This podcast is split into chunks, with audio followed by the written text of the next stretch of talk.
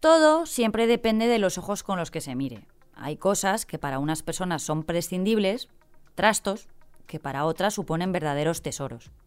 Pasa mucho ahora con todas estas plataformas de venta de ropa de segunda mano, sobre todo en estas épocas de cambio de armario. No sé, ese jersey al que le has cogido manía porque te empeñaste en comprarlo con ese estampado tan llamativo. Pues ¿qué ha pasado que te has cansado de él? Pero para otros es precioso y puede acabar convirtiéndose en un capricho, porque además está casi nuevo. Dinerito para quien lo vende y una nueva prenda para quien lo reestrena. Pues como esto, mil cosas en la vida. Ya lo vas a ver. Soy Marta Hortelano y cada día, de lunes a viernes, quiero darte buenas noticias. Así que si necesitas un día sin sobresaltos, este es tu lugar seguro.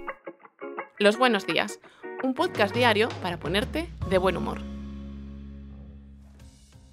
El ejemplo que te daba de la ropa de segunda mano me sirve fenomenal para poner en contexto lo que te quiero contar hoy. Tenemos a todos los meteorólogos, físicos y estudiosos del clima alertándonos de que los veranos van a ser cada vez más largos y cada vez más cálidos. De hecho, el año pasado leí que el verano más fresco de nuestras vidas ya lo hemos vivido. Por eso, las ciudades de todo el mundo han comenzado a prepararse para lo que está por venir. No este año, sino en las próximas décadas. Y me he acordado de un artículo que leí una vez de la periodista Marta Peirano, en el que hablaba del papel que cumplen las hierbas que crecen en las calles. Esas que están entre los adoquines a las que no les prestamos ni atención. Contó la historia de un arquitecto del que no recuerdo su nombre, lo siento, pero que se dedicó a estudiar si ese musgo, esas florecillas o los hierbajos que crecen en las calles, tienen algún efecto en su microentorno similar al que hacen los parques en las ciudades, es decir, refrescar. Tomó fotografías de temperatura en calles con y sin malas hierbas y confirmó que su corazonada era real. Allá donde crecía ese microverde, la temperatura estaba más baja. Imaginad por un momento que sumáramos todo lo que nos empeñamos en arrancar y lo agrupáramos.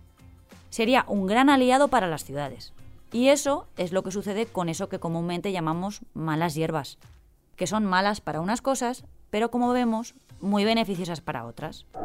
Los más pesimistas dirán que afean, que crecen donde no tocan, que no tienen ninguna utilidad y que si llueve incluso pueden hacernos resbalar. Pero lo cierto es que hay estudios científicos que demuestran que ayudan a la regeneración urbana. Ahora, en plena primavera, los alcorques están repletos de esas malas hierbas. Dicen los botánicos que si las dejáramos crecer, convertirían a la ciudad en un bosque beneficioso. Igual es un pequeño paso en un camino que no parece fácil. Total, para cortarlas, pues siempre estamos a tiempo. No conozco a nadie a quien no le gusten los helados. Si tú sí conoces, por favor avísame y le dejamos de hablar juntos, porque menudo delito. Mi favorito es el de limón, pero también me encanta el de chocolate. Que estén cremosos, eso sí. Últimamente algunos heladeros han creado sabores más raros, incluso sabores salados para acompañar platos en restaurantes. Pero lo que acaba de hacer esta pareja de Nueva Zelanda es muy diferente. La idea la han tenido Jenny Mathison y Mrinali Kumar, que han creado un helado vegano a base de un ingrediente muy sorprendente para sustituir la leche. Coliflor.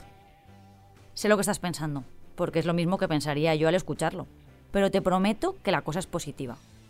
Su marca, Eat Kinda, ha llegado para revolucionar la industria de los helados, y no precisamente por la vía del sabor, porque aseguran que no afecta a la mezcla, sino por la vía de la sostenibilidad. El gran atractivo del producto es la cuestión medioambiental.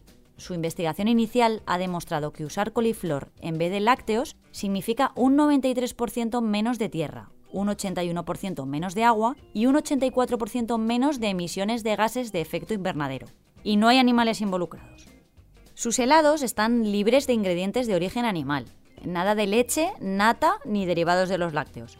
Ellos combinan la coliflor con ingredientes como el aceite de coco, la proteína de guisantes y la harina de garbanzos para dar una textura así más cremosita.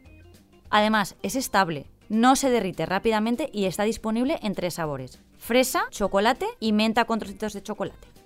La marca, fundada en 2020, es el resultado del amplio conocimiento sobre sistemas alimentarios sostenibles de sus dueños, que son tecnólogos de los alimentos. Es además un buen paso en una dirección más verde.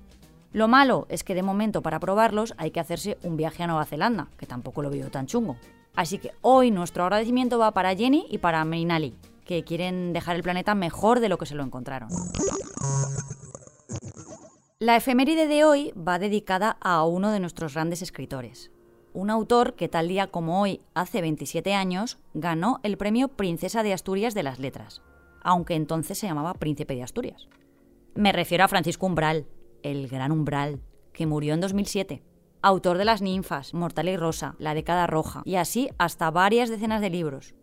Lo ganó casi todo, la verdad. Porque yo he venido aquí a hablar de mi libro y no a hablar de lo que opine el personal, que me da lo mismo.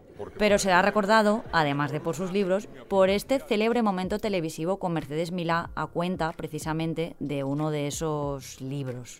Y no os voy a engañar, es la razón por la que lo he elegido para estar hoy aquí. Menudo genio, ¿eh? Bueno, os dejo, que me quiero comer un helado.